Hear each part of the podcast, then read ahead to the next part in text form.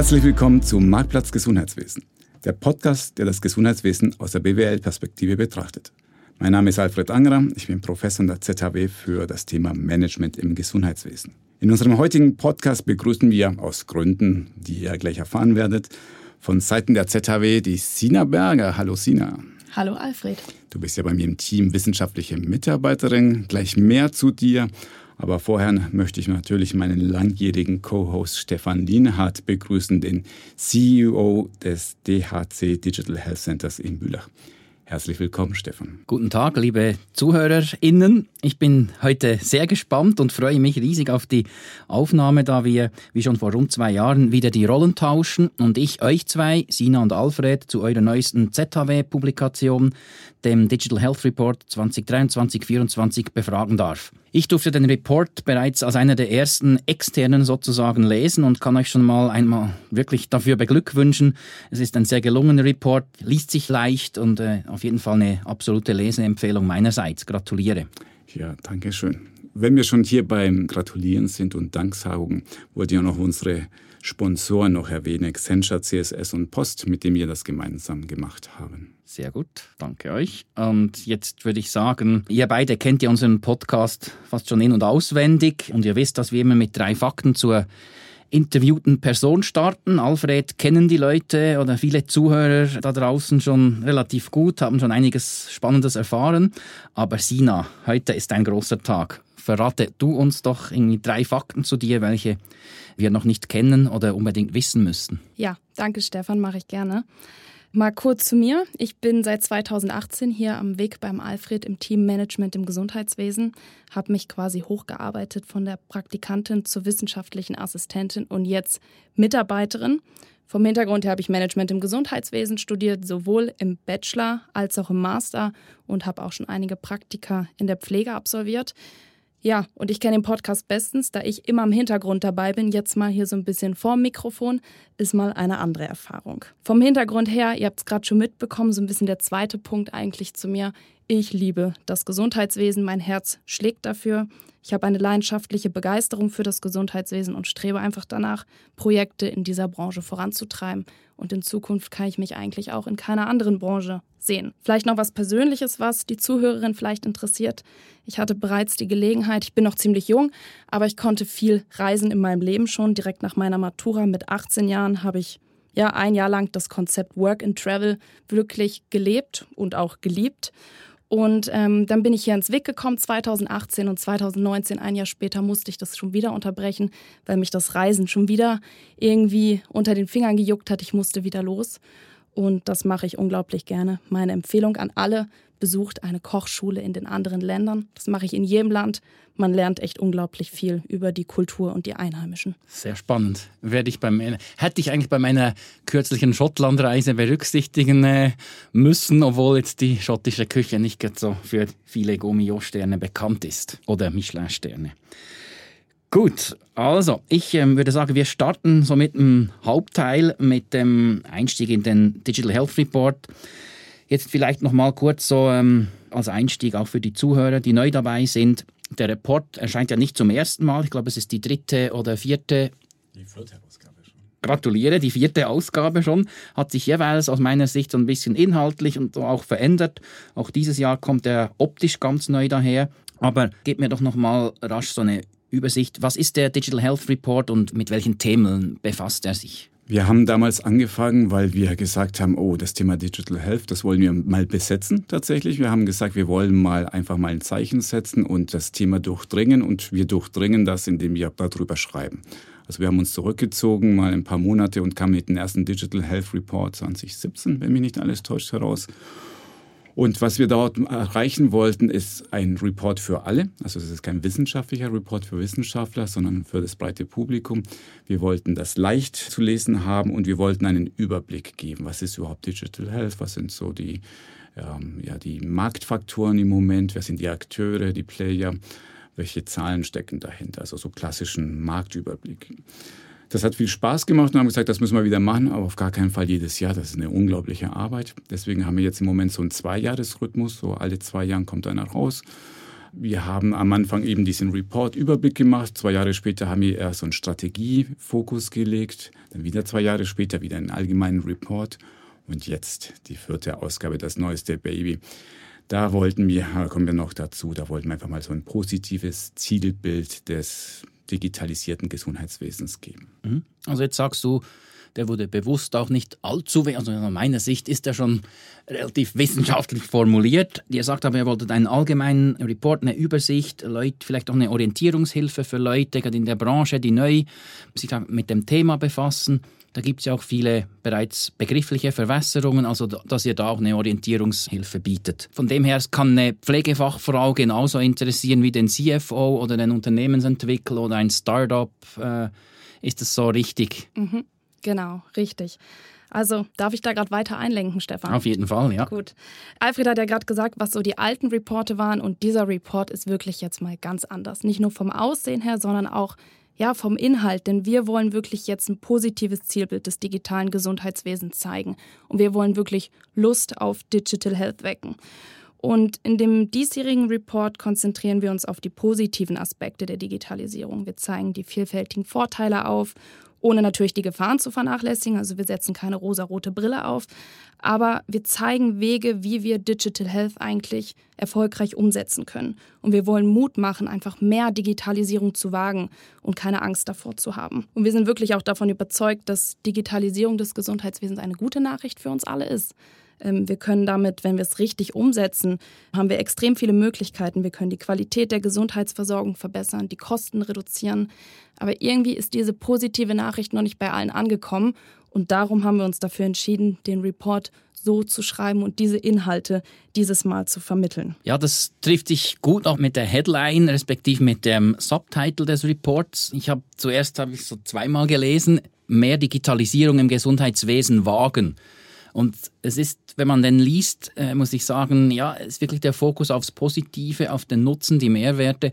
Und ich sehe den Subtitle auch nicht als Vorwurf, sondern als Aufruf eigentlich an die Branche. Macht das, zeigt, was ihr könnt. Das haben viele auch gerade in den letzten zwei, drei Jahren bewiesen, dass definitiv Innovation und auch Agilität nicht so ein Fremdwort ist für die Branche. Braucht einfach ein bisschen Mut dazu. Von dem her finde ich den Ansatz super.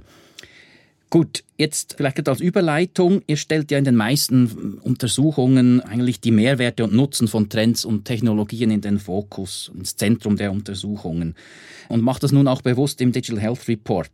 Für jemanden, der jetzt noch nicht so mit dem Thema bewandert ist, du hast vorhin schon was ein bisschen erklärt, wie Digitalisierung genutzt werden könnte. Was bringt denn die Digitalisierung dem Gesundheitswesen uns Patienten? So, uns war es ganz wichtig, dass wir tatsächlich mit den Patientinnen, mit den Patienten anfangen, weil letztendlich, ja, wir sind die Kunden. Wir zahlen gutes Geld, jedes Jahr mehr und wollen natürlich auch was davon haben.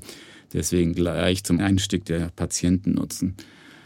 Die Quintessenz ist das, was wir schon seit Jahren predigen. Was bringt das uns Patienten? Jo, ganz einfach Qualität, Kosteneffizienz und so eine bessere Ausrichtung an unsere Bedürfnisse. So soll es auch sein. Damit es nicht so abstrakt ist, haben wir im Bericht eine Patientenreise beschrieben. Wir haben gesagt 2033. Ja, also in zehn Jahren muss man sich vorstellen, man hat Halsschmerzen, dann schaut man sich erstmal die App an. Und äh, statt zu googeln habe ich eine App, die mir eine Anamnese hilft, eine Eigenanamnese, vielleicht auch ein Gerät dazu, das mein Husten abhört. Und dann sagt die App, oh ja, du solltest mit einer Fachperson sprechen, Videokonsultation. Ich muss mich nicht bewegen, kriegt da die Ärztin den Arzt sofort hier ans Telefon. Und im Gegensatz zu heute kann die auch mit meinen Wearables, mit meinen Daten sofort was anfangen. Ich trage ja hier beispielsweise die ganze Zeit einen Smartwatch. Da wird doch meine Temperatur aufgezeichnet. Ist doch perfekte Daten, dass die Ärztin nutzen kann, um das zu analysieren. Und dann geht die weiter, die Reise. Sie verschreibt mir Medikamente, die kommen nach Hause an. Natürlich, dank Digitalisierung kann ich einen Medicheck vornehmen. Also keine Fachperson auf dieser Welt kann sämtliche Wechselwirkungen der Medikamente im Kopf haben. Das, die App sagt, das ist alles in Ordnung, das verträgt sich gut mit meinen sonstigen Medikamenten. Und was man auch nicht unterschätzen kann, äh, Teil der Patientenreise ist heutzutage auch noch viel administrativer Kram. Ich muss das Ganze abrechnen, ich muss meinem Arbeitgeber Bescheid sagen.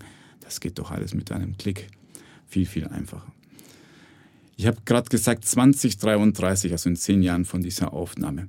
Wobei, wenn man das genau liest, steht äh, da drin All diese Technologien sind heute verfügbar. Ja, wir haben nur die Zukunftsvision geschrieben, aber nicht aus technologischen Gründen, sondern einfach, weil wir es in der Schweiz noch nicht auf die Reihe bekommen. Aber die Technologie wäre da und bereit, diesen Nutzen zu erzeugen.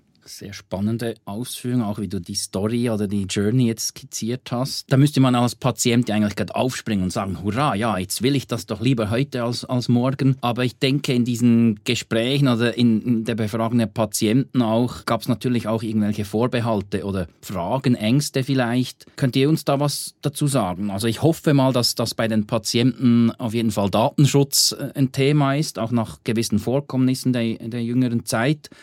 Oder dass sie vielleicht auch befürchten, das hört man auch immer wieder, dass plötzlich nicht mehr die Pflegefachperson da ist, sondern irgendein Gerät, ein Roboter. Ähm, sind das so Ängste oder Befürchtungen? Mhm. Also ich würde sofort aufspringen, wenn die Patient Journey so digital ablaufen würde, das stimmt schon. Aber du hast sicher recht mit deinen beiden Annahmen. Also die Digitalisierung im Gesundheitswesen hat Wellen geschlagen und viele Patientinnen haben aber trotzdem Bedenken und auch berechtigte Bedenken. Und ich würde sagen, wenn wir so über die Sorgen und Ängste von den Patientinnen sprechen, gibt es da eigentlich so drei wichtige Themen, die die Patientinnen beschäftigen. Zuerst einmal ist es so die Angst vor der unpersönlichen Beziehung zu ihren Ärztinnen. Also Vertrauen ist in dieser Beziehung wirklich von höchster Bedeutung und durch die fortschreitende Digitalisierung wird beispielsweise eine physische Präsenz in der Sprechstunde halt immer weniger erforderlich, was aus Patientensicht auch als größere emotionale Entfernung empfunden wird. Also dass Patientinnen Angst haben, nur noch von Robotern behandelt zu werden, so wie du es gerade eben so als Beispiel gesagt hast, würde ich jetzt weniger sagen. Also es geht schon in die Richtung, aber so der Hauptpunkt ist doch wirklich die Angst vor dem Verlust der persönlichen Beziehung oder dieser Bindung und Angst vor diesem Empathieverlust zwischen Patientinnen und Ärztinnen.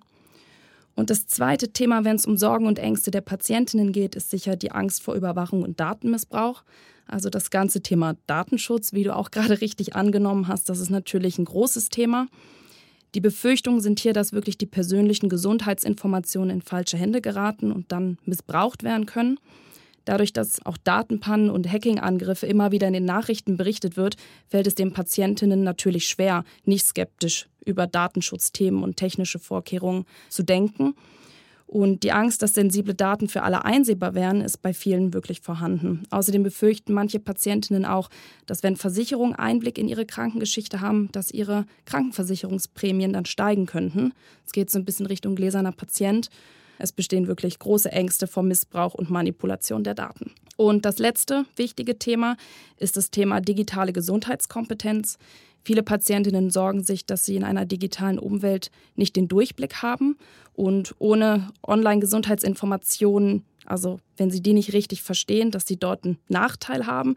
Sie befürchten, dass wenn sie nicht gut mit digitalen Tools und Informationen umgehen können, dass sie dann einfach zurückbleiben und es wie so eine Spaltung gibt zwischen denjenigen, die sich gut mit den digitalen Medien auskennen und die, die sich weniger gut auskennen. Das ist einfach wirklich deren Angst.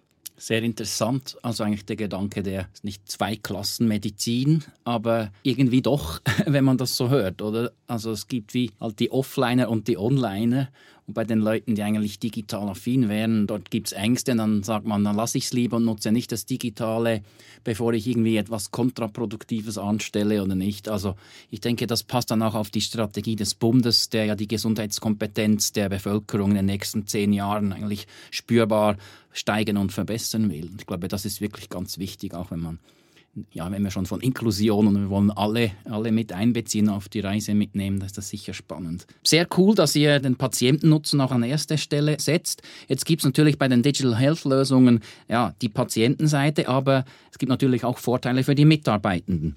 Gibt es auch konkrete Beispiele, wie Digitalisierung dann das Leben deren Alltag vereinfacht. Wir haben uns natürlich mit Fachpersonen unterhalten, damit wir nicht hier nur die einzigen Prediger sind, die sagen, wie toll Digital Health ist, sondern tatsächlich, wie du sagst, die beste Lösung, wenn sie nicht von den Mitarbeitern akzeptiert wird, dann kannst du sie in die Tonne treten, dann wird sie nicht eingeführt im Spital beispielsweise. Also, und bei diesen Interviews, da kamen auch nicht eine Patientenreise, sondern eine Mitarbeiterreise heraus, wo man festgestellt hat, ich habe es ja schon im Podcast häufiger genannt. Unsere eigenen Studien sagen beispielsweise, ja, ein Drittel der Zeit verbringe ich mit Dokumentation als Pflegefachkraft oder als ähm, Assistenzarzt. Und wenn ich an meinen Alltag denke als Fachkraft, ich bin sehr häufig gestresst, habe eine 15-minütige Pause und dann werde ich haben angerufen, weil bestimmte Daten fehlen, weil die Patientenakte nicht verfügbar ist, weil der Kollege eine Rückfrage hat. Oder ich sehe einen Patient, der verirrt ist, weil ihm ein Spital keine gute Signaletik gibt. Und dann möchte ich einen Überweisungsbrief erstellen und merke, oh, der möchte es aber gefaxt haben oder der andere, der möchte das aber auf Papier haben und so weiter und so fort. Also das klassische Bild, das da entsteht, wenn man sich mit Fachkräften anhört, ist tatsächlich das Thema Überlastung und vor allem von administrativen Aufgaben. Das heißt, wenn du leuchtende Augen bekommen willst bei den Mitarbeitenden, komm nicht mit toller Diagnostik, die noch genauer hier die Krankheit diagnostiziert, sondern komm mit Lösungen für diesen harten Alltag, die mich entlasten, die mir mehr Zeit für den Patienten geben. Und damit wirst du so das Herzen der Mitarbeiter gewinnen. Und da haben wir eigentlich gute Geschichten im Report, weil genau das können viele Lösungen, die wir im Buch auch aufführen, auch tatsächlich liefern. Dann hätte ich jetzt die Frage nach dieser Administrationsarbeit. Also das sagt sich ja so schön, Digitalisierung ja, reduziert diese Arbeit. Gibt es nicht auch Leute, die sagen, nein, wir haben noch mehr zu tun, weil es gibt wieder mehr Systeme, es gibt mehr Probleme beim Login, irgendwelche Ausfälle. Es ist nicht so, ich kenne es ja selber von, von meinen Tätigkeiten in Spitälern, äh, Systeme fallen aus. Und kam da nie irgendwo die Rückmeldung, ja, das gibt einfach für uns noch mehr zu tun. Das heißt, noch mehr an Geräten herumhantieren und noch weniger Zeit mit den PatientInnen zu verbringen. Mhm. Wie Alfred gesagt hat, wir haben mit Personen aus dem Gesundheitswesen gesprochen und natürlich gibt es hier und da so Bedenken, naja, wir müssen ja auch die Software einführen, wir müssen das lernen, damit umzugehen. Aber ich habe ein schönes Zitat mitgebracht, denn generell, was uns wirklich gefreut hat, waren die Mitarbeitenden im Gesundheitswesen sehr positiv dem eingestimmt. Also eine Person hat gesagt, ich freue mich, dass wir dank der Digitalisierung wieder mehr Zeit für das Kerngeschäft, die Pflege haben. Die Digitalisierung kann uns bei zeitaufwendigen Aufgaben wie der Dokumentation, dem Übertragen von Informationen zwischen verschiedenen Dokumenten und dem Eintragen von Terminen in verschiedene Softwareprogramme oder auf Papier entlasten. Wenn das alles automatisiert stattfinden würde, hätten wir wieder viel mehr Zeit für die Patientinnen und könnten sie qualitativ hochstehender pflegen.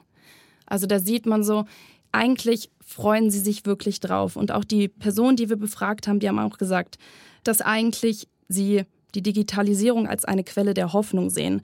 Als Hebel kann man die Digitalisierung nutzen, um wirklich die Arbeitsbelastung zu reduzieren und das wirklich im Hinblick auf administrative Aufgaben.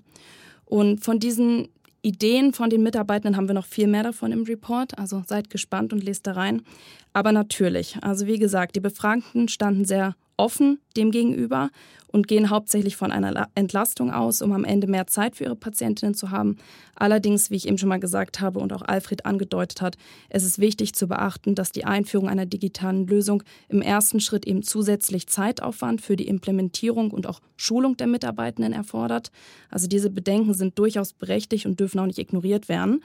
Wir sind uns dieses Aufwandes bewusst, aber wir müssen unbedingt langfristig denken. Denn blickt man über die einmalige Investition hinaus, bringt uns die Digitalisierung eine große Zeitersparnis, bessere Qualität und hilft auch die Kosten zu reduzieren. Ergänzend dazu muss man natürlich sagen, wir müssen immer in Klammern, sagen wir es nicht jedes Mal, aber gute Digitalisierung sprechen. Natürlich eine schlechte Software mit schlechten äh, UI, eine Katastrophe wird für viel Fluch hören. Einerseits, andererseits, was auch passiert ist, man muss auch ehrlich sagen, es wird auch Verlierer geben in der Digitalisierung. Also eins unserer Projekte, da ging es ja darum, dass ein Ärztin und ein Arzt haben halt die bei der Medikation, bei Sonderbestellung einfach auf ein Zettelchen irgendwas hingekritzelt, ja, und haben halt irgendein Medikament da schnell verschrieben auf so einem gelben Zettel. Das ist ein Prozess, der dauert eine Sekunde egal wie schlau du das machst, den zu digitalisieren wird immer länger dauern. Das heißt, diese Ärztin wird auf jeden Fall in Zukunft als Verlierer dastehen. Ja? Wenn dafür die Apothekerin gewinnt, wenn dafür die Qualität der Patientensicherheit sich erhöht, ja? wenn dafür nicht dreimal hinterhergerufen wird, und was hast du da geschrieben, ja? oder der Zettel verloren geht, dann gewinnt insgesamt das Spital und gewinnt die Qualität. Also das gehört zur vollständigen Wahrheit. Es wird nicht ausschließlich Gewinner geben. Es wird hier und dort auch leichte Verluste geben, aber insgesamt für die Patienten, für die Mitarbeiter nur gute Nachrichten. Hm. Ich habe gerade eine spontane Frage jetzt oder Anschlussfrage daran. Und zwar, Jetzt Digital Health, klar, der Fokus Digitalisierung des Gesundheitswesens, da sprechen wir meistens vom Medical-Bereich. Jetzt, wenn man da ein bisschen unterwegs ist in, in Therapie, Diagnose, was weiß ich, dann weiß man, dass es dort aber häufig auch ein bisschen schwieriger ist, digitale Lösungen einzuführen, dass es länger dauert. Gibt es auch Beispiele, das weiß ich jetzt echt nicht wirklich die Frage, wo er sagt, da haben wir einen Logistiker oder jemand aus der Administration, aus dem Finanzbereich befragt, weil dort gibt es ja durchaus auch digitale Lösungen, die dann zu massiven Kosteneinsparungen ja, oder Effizienzsteigerungen im nichtmedizinischen Bereich führen. Ja, das mit den massiven Einsparungen, das ist natürlich immer etwas, das vor allem von den Softwareverkäufern dargestellt wird. Schwieriges Thema, wird sehr selten quantifiziert, könnten wir jederzeit machen. Das ist aber eine teure Angelegenheit, wenn wir wirklich vorher, nachher den Prozess messen wollen. Was wir in einem Projekt gemacht haben, ist tatsächlich mal außerhalb des Gesundheitswesens Leute zu befragen, so einen Verlag, einem Reiseunternehmen, ähm, also wirklich so ganz andere Unternehmen, was, warum sie in Digitalisierung eingegangen sind, was sie dort gemacht haben und ob sie sich gelohnt haben. Wir haben keinen festgestellt, der wirklich das quantifizieren kann und sagen, guck mal, massiv hier und dort insgesamt äh, haben wir so viel Geld eingespart. Es sind meistens Anekdoten. Wenn man Zahlen hat, dann ist es so ein kleiner, bestimmter, enger Prozess, den man hat. Und auch fürs Gesundheitswesen. Wenn man ganz ehrlich ist, fehlen dort einem die Daten, weil keiner bereit ist, noch zusätzlich noch Geld auszugeben, um zu belegen, dass Digitalisierung hilft. Aber die Quintessenz Bauchgefühl sagen alle, doch, das hat sich insgesamt gibt es einen positiven Return on Investment. Mhm. Okay, danke. Jetzt als Geschäftsführer des Digital Health Center Bülach sehe ich natürlich täglich solche Themen und ihr sprecht das jetzt im Report auch an, Vernetzung. Gerade zu Zeiten oder jetzt beim Thema Digitalisierung ist es für mich, äh, ich glaube, kein Geheimnis, ein ziemlichen ja, ein Wettbewerbsvorteil, auch wenn man ein gutes, effizientes Digital-Ökosystem auch eigentlich hat. Also konkret, wie wichtig sind Partnerschaften, digitale Netzwerke, gerade im stark äh, fragmentierten Gesundheitswesen? Da kann ich jetzt mal die wissenschaftliche Seite auspacken, weil da gibt es schon schöne Papers aus dem Jahre 2003 von Andalansion et al., äh, die das mal untersucht haben, was macht denn eigentlich Digitalisierung wirklich mit einer Branche? Und letztendlich sind es drei Sachen. Das eine ist, das Produkt an sich wird verändert. Zweitens, äh, die Interaktion ich mit meinen Kunden kann verändert werden. Und das dritte, und jetzt komme ich zu deiner Frage, ist das Thema Vernetzung tatsächlich. So das Netzwerk, alles, was man als Patient, als Kunde gar nicht sieht, wie die verschiedenen Unternehmen miteinander kommunizieren, wie die Informationen austauschen. Und damals eben untersucht für viele Branchen, nicht fürs Gesundheitswesen, hat man festgestellt, oh, das ist einer der ganz großen Hebel. Und auch in unserem Report stellen wir fest, oh ja, das wäre auch bei uns einer der ganz großen Hebel. Vielleicht sogar noch stärker als in der Industrie, weil wieder, wenn man so eine Patientenreise denkt, jemand verunfallt und wird von der Ambulanz abgeholt, wird in den Notfall gebracht, dort stationär behandelt, dann geht es in eine Reha-Klinik, dann zum Spezialisten, zum Hausarzt, Transportdienst zwischendurch, Spitex. Also jede dieser Schnittstellen ist im Moment eine Qual. Ja. Es wird so viele Daten doppelt erzeugt, Faxe geschickt, Anrufe, ja, panische irgendwelche Leute und Betten gesucht. Also es ist tatsächlich, wenn man dort ein durchgängiges System schaffen könnte, ein Ökosystem, muss nicht mal Partnerschaft sein, es kann auch rein transaktionell sein, dass dann einfach auf einer Plattform ich suche, jemanden suchen, der mir diesen Patienten transportieren kann. Das würde den gesamten Ablauf so viel verbessern, so günstiger machen, so viel Redundanzen eliminieren. Also das Thema Vernetzung ist bestimmt, oder da bin ich mir ziemlich sicher, eines der ganz großen Hebel der Digitalisierung. Jetzt sagst du, bestätigst du das? Ja, ein großer Hebel. Ist der auch erkannt? Oder siehst du irgendwo, ich weiß, das ist vielleicht nicht direkt im äh, Report behandelt, gibt es denn Firmen, Branchenteilnehmer, die da schon weiter sind, offener? Und solche, die sagen, mit diesem Öffnen sich auch Systeme öffnen, nicht nur sich kulturell bezüglich Austausch öffnen, sondern auch effektiv die Systemlandschaft. Gibt es dann noch Bremser oder Player, wichtige, wo du sagst, mm, die machen halt nicht mit und darum geht es so harzig voran? Also ich glaube, jeder Leistungserbringer, ja, der ist, wäre superglücklich, wenn es reibungslos diese Schnittstellen geben. Also die leiden ganz, ganz stark darunter. Die Bremser tatsächlich sind in diesem Fall die Softwareanbieter. Wenn du ein Praxisinformationssystem hast und dann kommt irgendjemand und sagt, ey, ich könnte hier eine tolle automatische Dokumentation machen, mach doch mal eine Schnittstelle auf. Ja, ja warum? Ja, ja vielleicht, aber gib mir 500.000 Franken. Ja, und dann, dann sagt das Startup, oh, habe ich nicht. Also, das ist tatsächlich ein Markt, der, jetzt lege ich mal den Finger in die Wunde und lehne mich ein bisschen aufs Fenster. Tatsächlich, die Softwareanbieter sind da nicht so offen oder nur, wenn sie die Hand hinstrecken für solche Ideen. Die Akteure selbst, die würden sofort mitmachen und sagen, lass uns Daten bitte reibungsloser miteinander austauschen. Vielen Dank, Alfred. Spannende Aussage. Muss mal in meinem Netzwerk mit ein paar äh, Softwareanbietern sprechen wohl. Hoffentlich sprechen Sie noch mit mir danach.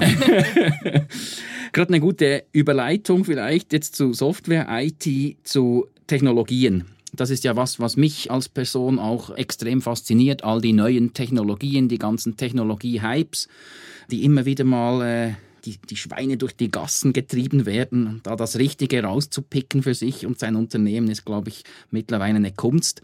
Nicht jede Technologie ist für jede Branche gleich relevant bei der digitalen Transformation. Jetzt habt ihr im Report äh, Technologien identifiziert, die besonders relevant äh, für die Gesundheitsbranche sind und haben sich die vielleicht in den letzten zwei, drei Jahren auch verändert? Also wir haben in der Tat das, äh, fünf Technologiegruppen identifiziert. Wenn ich sage wir, dann gebührt dem äh, der Lob vor allem Christian Russ. Das ist ein Dozent bei uns bei der Wirtschaftsinformatik, unser Techie-Guy, den wir reingeholt haben. Und seine Studien haben ergeben, ja, ich kann hier fünf Technologiegruppen. Der spricht immer gern von Gruppen, weil da vieles darunter fällt. Haben sie sich verändert? Nein, haben sie nicht verändert. Nämlich, äh, ich würde sagen, immer noch stabil die folgenden fünf. KI, ja, das überrascht jetzt keinen, dass künstliche Intelligenz aber auch bei uns äh, aufgeführt wird und eine große Rolle spielt. Dann hätten wir eine andere Expertin und da gibt es auch einen Podcast dazu, nämlich zu Internet of Medical Things. Da hat die Sina Berger ihre Masterarbeit geschrieben, könnte ich einen Podcast füllen, aber sie hat es schon getan, deswegen füllen wir jetzt da nicht weiter. Das Thema Robotik, klar, das darf auch nicht fehlen. Das spielt eine Rolle, vielleicht nicht so, wie man denkt. Dann denkt man immer an Pflegerobotik und autonome Robotik, das ist noch weit weg. Das vierte wäre Virtual Reality, Augmented Reality. Da haben wir auch spannende Startups und Anwendungen gesehen.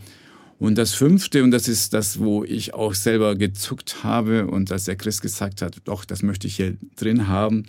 Und ich glaube daran, ist DLT. Weißt du, was überhaupt DLT ist? Spontan nein. Distributed Ledger Technology. Also unter dem Namen Blockchain ist eine der Anwendungen. Ja. Also da muss ich auch erst nachschauen, was dieses DLT überhaupt ist.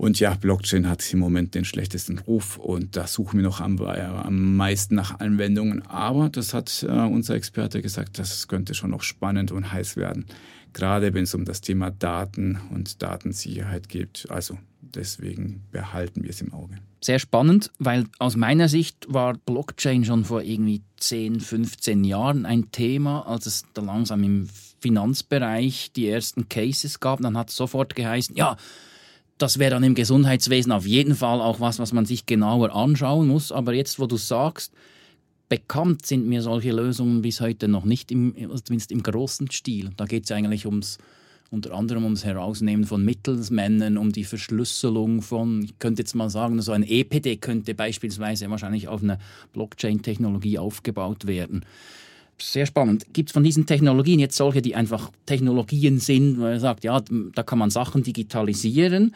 Gibt es auch disruptive, also wo ihr wirklich sagt, damit verändern wir Prozesse fundamental? Das sind auch sogenannte Game Changer-Technologien, also was, was wirklich dann Bestehendes nicht nur digital macht, sondern wirklich komplett eigentlich neue Möglichkeiten ergibt. Das Spannende ist, und das kommt ja immer wieder raus, wenn wir uns über das Thema disruptive Innovation unterhalten. Also erstens muss man eben, meistens äh, ist man enttäuscht, was man unter disruptiv lebensverändernd oder Geschäftsfeld verändernd versteht. Und zweitens stellt man wieder fest, oh, die Technologie an sich ist gar nicht so wichtig. Man sollte nicht von ihr ausgehen.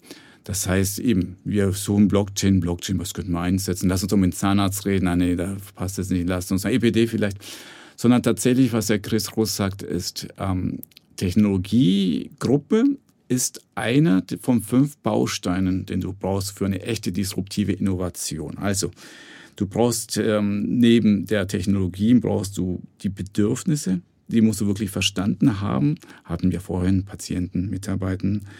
Du musst die Gesundheitsdomäne wirklich verstanden haben. Das ist ja, wo sich viele, auch Startups, schwer tun, die sagen, oh ja, das haben wir schon längst gelöst hier im Bereich, weiß nicht, Konsumgüter und dann versuchen es im Gesundheitswesen zu scheitern. Das Dritte, was er sagt, ist die Prozesse und ähm, Anpassung der Prozesse, Einbettung im Alltag. Also wenn es kompliziert wird, wenn ich als Ärztin dort fünf Knöpfe drücken muss und das gar nicht praktisch eingebaut bekomme in meinen Alltag, dann ist die Technologie auch schon dahin. Und das Letzte ist das Thema Ökosystem. Das heißt, wie schaffe ich da irgendwelche Geldfinanzierungsquellen dort aufzutun?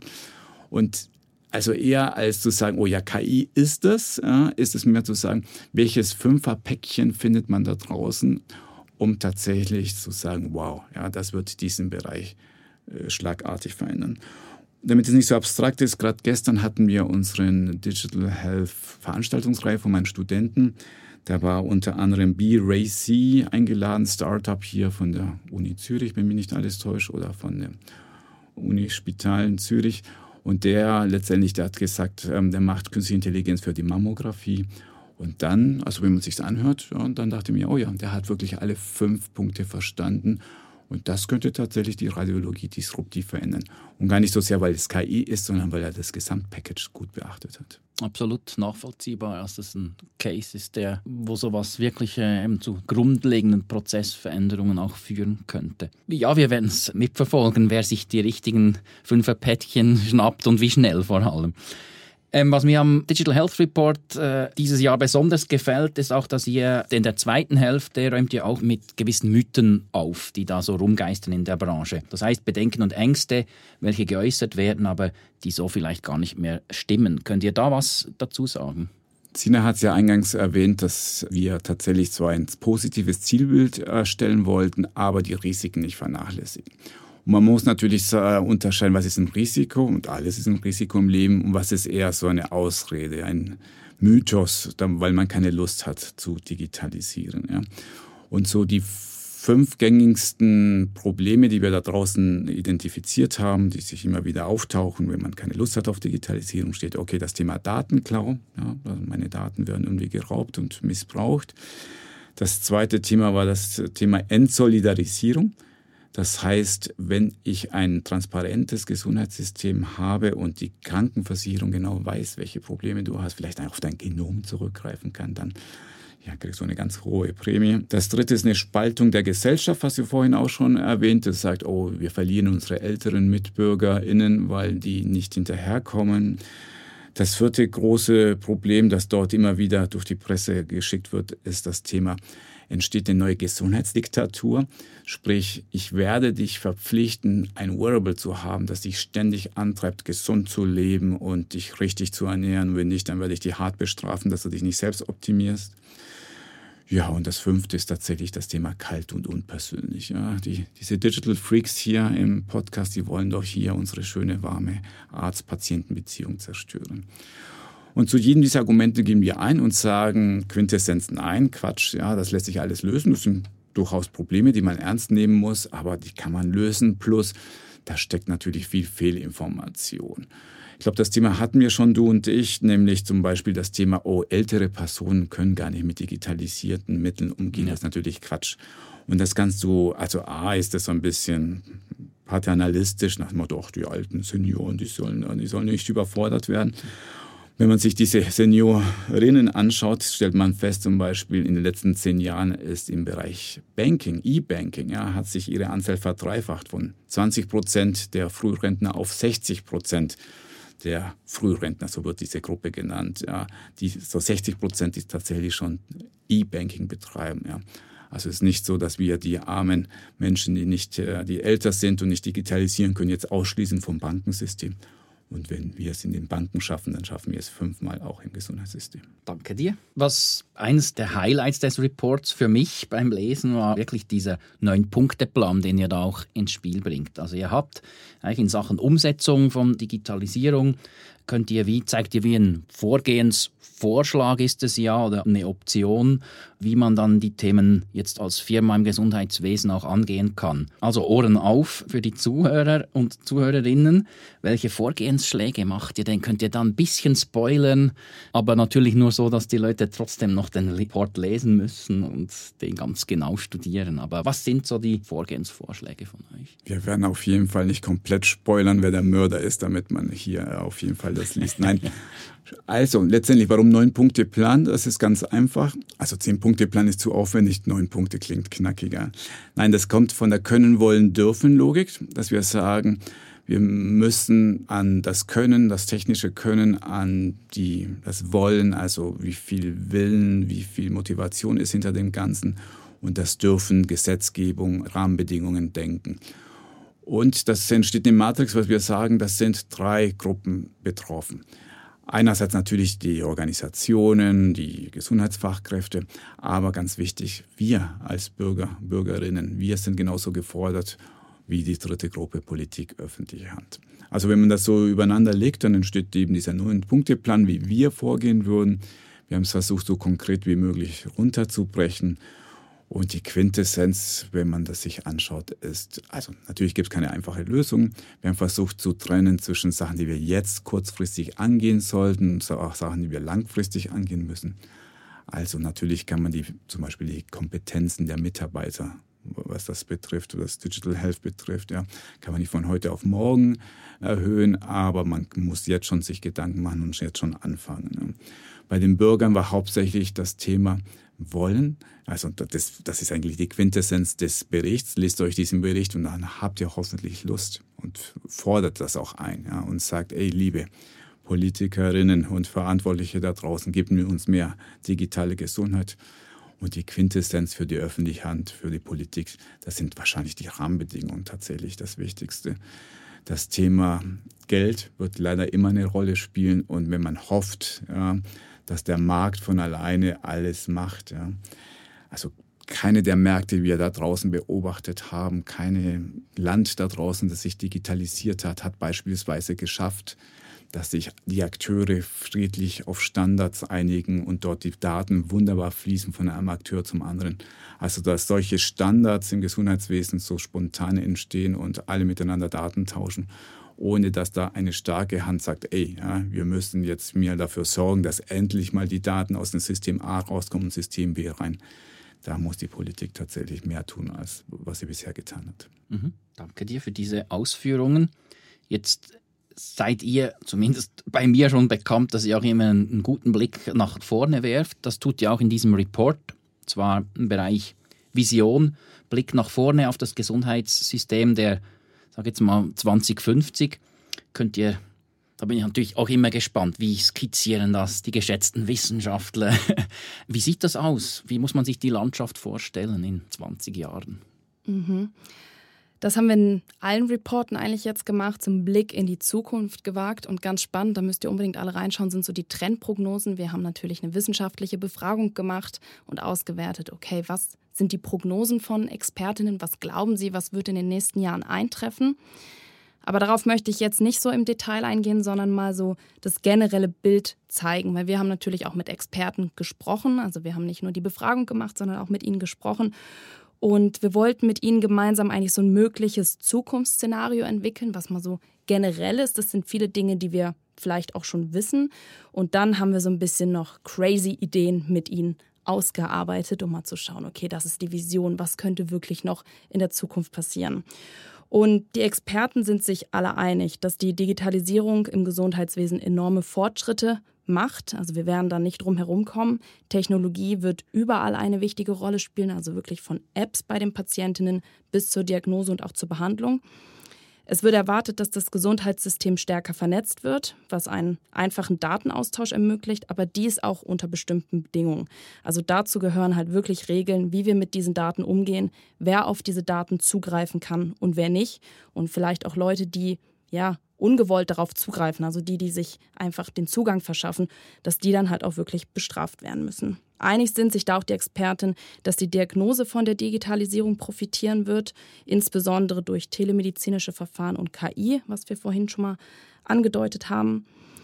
Und sonst, die Digitalisierung wird auch das Angebot an medizinischer Behandlung verändern und effizienter gestalten. Also es wird Grenzen geben, da wir nicht alles im Gesundheitswesen digitalisieren werden können. Also hier keine Angst haben, wir werden nicht nur noch Roboter haben. Das wird nicht gehen, denn wir haben fixe physische Bestandteile, die bleiben, zum Beispiel der Arztberuf. Dieser wird sich mit Sicherheit radikal irgendwie umgestalten und verändern. Jedoch werden diese menschlichen Komponenten wie Empathie und Kompetenzen und dieses ja, gemeinsam Patientinnen und Ärztinnen, das wird immer noch eine wichtige Rolle spielen. Und das wird definitiv in irgendeiner Form bleiben. Und ja, zuletzt, was die Expertinnen auch gesagt haben, ist, wir müssen uns bei Überlegungen zum Gesundheitswesen im Jahr 2050 auch Gedanken dazu machen, ob ein langes Leben das Ziel sein sollte oder eher ein erfülltes und selbstbestimmendes Leben. Also auch hier in den nächsten Jahren so Fragen zur Ethik und soziale Fragen bleiben dort wirklich wichtige Themen, wenn wir ja in die Zukunft schauen. Da eigentlich immer noch gerade im Gesundheitswesen dieser persönliche Kontakt wirklich von großer Bedeutung ist in unserem Fragebogen die letzte Frage war, ey, ja, ich weiß, Sie sind ja ein ernsthafter Mensch, aber erzählen Sie mir auch wirklich die crazy shit stuff, ja, die Vision für 2050. Das ist ja auch was, was mein Bruder mir häufig vorwirft, ja, EPD hin und her, aber das ist doch nicht visionär. Also dann haben wir gesagt, komm, haut nochmal die visionären Aussagen raus. Und ja, da gibt's jede Menge und es ist auch erstaunlich, von wem die kommen und was die sagen. Also einerseits hatten wir zum Beispiel den Leiter von AXA Health, den Niklas Elser, den haben wir gefragt und der hat gesagt, oh ja, ich könnte mir schon technologische Prothesen vorstellen in Zukunft, also 2050, ja. Warum nicht, wenn dein Arm oder dein Auge eh beschädigt ist, dann ersetzen wir doch das durch ein Organ, durch ein Körperteil, das noch besser ist als das, was du heute hast. Also, wenn das eine Versicherung sagt, ist schon mal spannend. Vielleicht gibt es da Zusatzversicherungspakete zu sowas. Ja. Und der kann das sich auch so Gehirn-Computer-Schnittstelle. Das ist jetzt noch wirklich so etwas, was wir noch als verrückt erachten. Natürlich jede Menge ethische Problematiken, aber es sagt doch, wenn das ausgereift ist und wenn das gut ist, es eröffnet natürlich auch viele, viele Möglichkeiten dort äh, Gutes zu tun für Patientinnen und Patienten. Ja. Oder, das hat mich auch sehr erstaunt, hier Norbert Vetterli ist ja auch Leiter eines Spitals in Thurgau, dass er gesagt hat, naja, vielleicht gibt es eine Welt, wo es viel mehr Do-it-yourself-Medizin gibt. Also warum nicht ein Automat, Roboter, was auch immer für ein Gadget daheim machen, das von mir aus eine kleine Wunde nähen kann, aber hat auch gesagt, warum kann man nicht eine Blinddarmoperation tatsächlich mal automatisieren und von daheim aus durchführen, ja? Also, das heißt, wenn man nur weit genug denkt, 2050, also in 25 Jahren rund, Wer weiß, was wir für Geräte daheim haben und selbst uns behandeln können. Wahrscheinlich muss man einfach auch wieder mal eine Folge Simpsons in den nächsten paar Jahren schauen, um zu wissen, wie es dann in 20 Jahren funktioniert. Weil da gab es ja schon ein paar Mal richtig gute Treffer, als sie da Zukunftsprognosen gemacht haben. Nein, Spaß beiseite. Was mich natürlich wundernimmt und wo ich sehr gespannt bin, ist auch, wie sich die Landschaft verändert. Gibt es Spitäler noch? Ist es ein Spital to go? Sind es Pop-up-Physiopraxen, die es gibt? Äh, wie weit sind wir beim autonomen Fahren, Fliegen? was es dann auch immer ist, gibt es plötzlich Tech-Anbieter, die fix im Gesundheitswesen unterwegs sind, weil sie einfach Daten können und immer besser können und die Schere zwischen der Branche immer größer wird. Das sind so Fragen, die dann mich noch beschäftigen würden. Alfred schaut mich ganz komisch an mit Fragezeichen. Sind das blöde Fragen? Gibt es Antworten im Report oder muss man sich da auf den 25, 26er Report freuen und gedulden? Ach, so lange würde ich nicht warten. Nein, vor allem, oh, wir haben gerade den einen geschafft, jetzt bitte nicht über den nächsten reden. Ähm, also die Antwort ist ja, ja. Es gibt natürlich all diese Überlegungen, all diese verrückte Visionen, die wir auch erfragt haben. Je nachdem, wen du fragst, kriegst du leicht verschiedene Antworten. Aber weil immer wieder zum Beispiel die Frage gestellt wird, es weiterhin Ärzte geben in 2050 oder ist das komplett automatisiert? Also das war eindeutig ja. Es wird die Ärzte geben und die empathische Seite wird auch im 2050 eine große, große Rolle spielen. Vielleicht sogar die Rolle. Ja. Wird es weiterhin Spitäler geben? Ja. ja, es wird weiterhin Spitäler geben. Einfach weil selbst wenn dein Tesla vorbeifährt und im äh, Kofferraum spuckt dein MRI, ähm, äh, kannst du ein MRT-Gerät hier holen, mit dem du daheim selber einen Scan machst. Selbst dann wird es vielleicht eine noch bessere Version geben und die wird zentral irgendwo sein weil, und von Experten geführt werden. Also, was das betrifft, glaube ich, werden wir auch in 2050 viele der Akteure kennen und wiedererkennen, aber es werden auch viele neue Berufsgruppen und dadurch auch Akteure kommen. Also, gerade was die Berufsgruppen betrifft, was brauchen wir da für Kompetenzen? Was ist eine Telenurse? Ja, was muss die können? Was für eine Ausbildung hat sie? Was ist ihre Aufgabe? Da haben wir ein paar spannende Aussagen im Report dazu. Sehr gut. Dann will ich jetzt nicht mehr weiter drauf rumreiten, sondern schon wieder, ja, fast beim Ausstieg sind wir angelangt. Letzte Frage von meiner Seite. Ihr habt es auch einleitend gesagt, ihr habt euch beim Report vier Ziele gesetzt.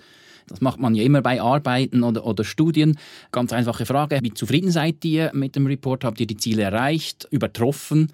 Gab es vielleicht auch neue spannende Erkenntnisse oder Überraschungen beim Report, was, was ihr wirklich nicht damit gerechnet habt? Mhm. Ja, also ich denke, wir haben unsere Ziele erreicht. Das hoffen wir zumindest. Wir wollen das der Welt zeigen, dass man keine Angst vor Digitalisierung haben sollte. Ja, aber es wird keine Veränderung ohne Zielbild geben. Und ich glaube, dafür bietet der Report eine super gute Grundlage. Und uns war es wirklich essentiell und wichtig, den Nutzen der Digitalisierung wirklich für alle Akteurinnen im Gesundheitswesen aufzuzeigen. Also wir nehmen jede Perspektive ein. Wie ganz zu Anfangs betont, wirklich der Nutzen für Patientinnen steht bei uns dort im Report auch im Fokus. Wie Alfred erklärt hat, mit der Patientenreise im Jahr 2033, dass wir eigentlich durch die Digitalisierung die ja viel besser umsetzen können. Also eine Reise, die bequemer, effizienter und qualitativ hochwertiger ist als heute. Und ja, weißt du, was das Beste daran ist? Wie auch vorhin schon mal leicht angetönt, wahrscheinlich eben die technologische Grundlage für ihre Umsetzung, für diese Patientenreise gibt es bereits heute schön. Also die Hürden der Realisierung sind nicht technischer Natur, sondern wirklich ja, menschlicher Natur. Es liegt an den Sorgen und Ängsten von uns Bürgerinnen. Und ja, im Bericht, ich glaube, das ist auch das Tolle, zeigen wir wirklich auf, wie wir auch diese Hürden überwinden können und wie wir das gezielt angehen können, um da wirklich einen Progress zu machen in der Digitalisierung. Zu dem zweiten Teil deiner Frage gibt es ja ganz große Überraschungen, wenn man ehrlich ist, nicht. Aber das war auch nicht das Ziel. Das war nicht so reißerische Schlagzeilen und sagen, oh, wir haben jetzt hier was auch immer entdeckt. Aber eins meiner Ziele war einfach mal ein Werk zu haben, wo mal wirklich von Anfang bis Ende erklärt wird, Warum haben wir so wenig Digitalisierung? Warum lassen wir so viel menschliches Leid zu? Warum lassen wir all diese Kosten entstehen, wenn es doch so schön wäre? Ja, guck mal, ja, das ist das positive Zielbild. Energie aufbauen, ja, Change vorantreiben.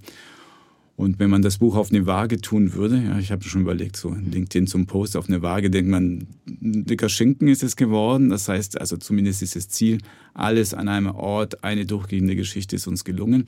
Ob die überzeugend ist oder nicht, das dürfen die LeserInnen selber entscheiden. Das ist doch mal ein schönes Schlusswort fast schon. Vielen lieben Dank für die Einblicke euch beiden in den Digital Health Report 2324 und das angenehme Gespräch. Ich kann mich nur wiederholen, ich habe den Report gelesen und wie du sagst, er gibt so ein positives Gefühl im Wissen, es gibt noch viele Challenges, aber es ist so ein bisschen fast schon ein Feel-Good-Report äh, geworden für die Branche, habe ich das Gefühl.